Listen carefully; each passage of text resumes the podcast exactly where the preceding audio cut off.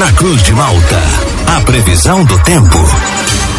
Oferecimento: Laboratório Biovita. Desde 2004, cuidando de você. Ligue ou envie seu WhatsApp para 0800 444 2929. Casa Miotti e Sorella Modas. Na rua Valdir Cotrim, no centro de Lauro Miller.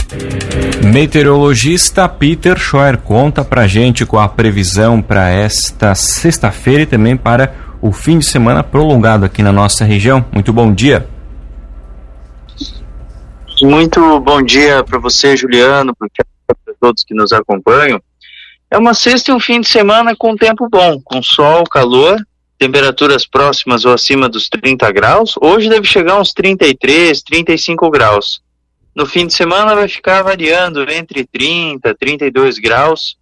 Tem previsão para ter aquelas pancadas com trovoadas de verão entre o período da tarde e início da noite é, esses temporais de verão, em um outro ponto trazem transtornos, em um outro ponto passam só como ameaça. Então são temporais bem aleatórios, bem mal distribuídos de verão, que acontece justamente por conta do calor associado aos elevados índices de umidade relativa do ar.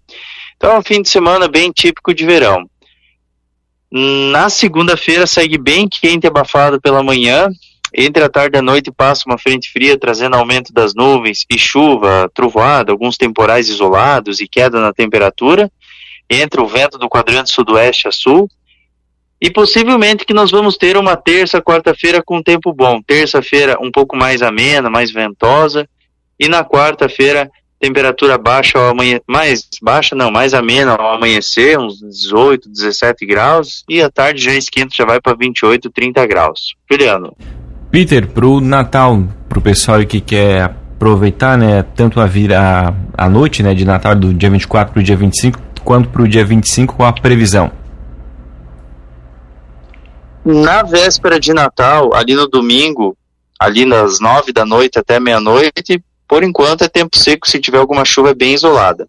No Natal, bem quente abafado pela manhã, uns 34, 35 graus, e à tarde a qualquer hora da tarde e noite chega essa frente fria trazendo chuva, trovoada e risco de temporais.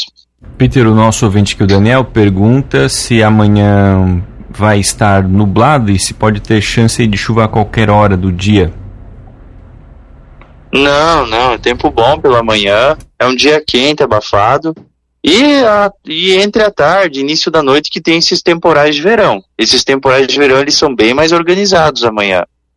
Por exemplo, para mim aqui na segunda-feira, nessa segunda que a gente teve aqui no início da semana, é, foi um dia bem quente, abafado, a manhã toda aí, calorão, 34, 35 graus, e na metade da tarde para frente fechou o tempo e deu temporal, daí a noite já melhorou, tá? Mais ou menos nesse sentido.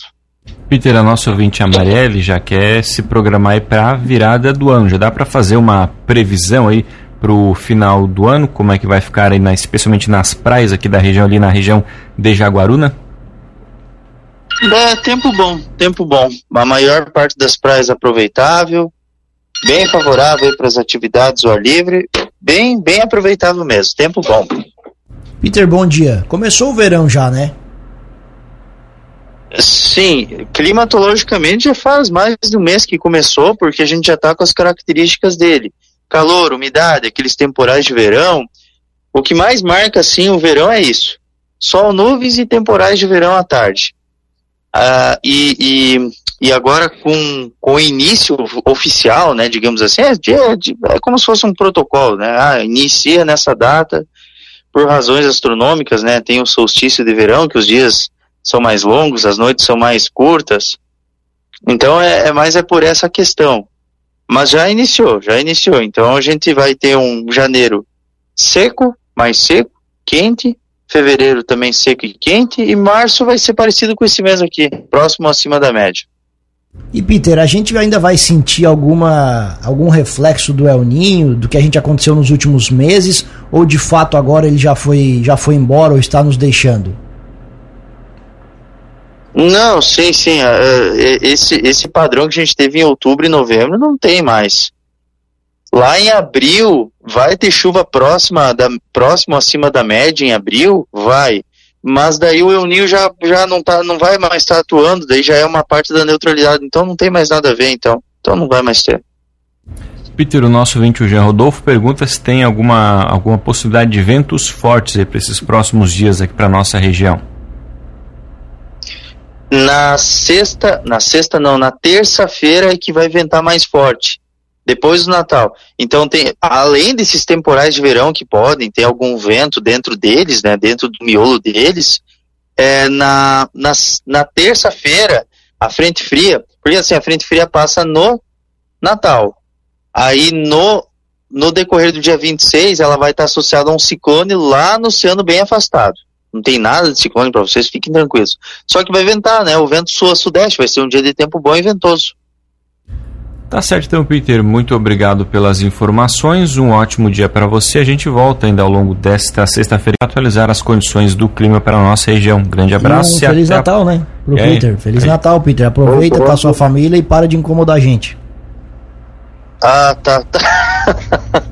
ah, é. Tá, um Feliz Natal para vocês aí, tudo de bom. E o Thiago me deixa em paz, pelo amor de Deus. Tchau, tchau, tchau.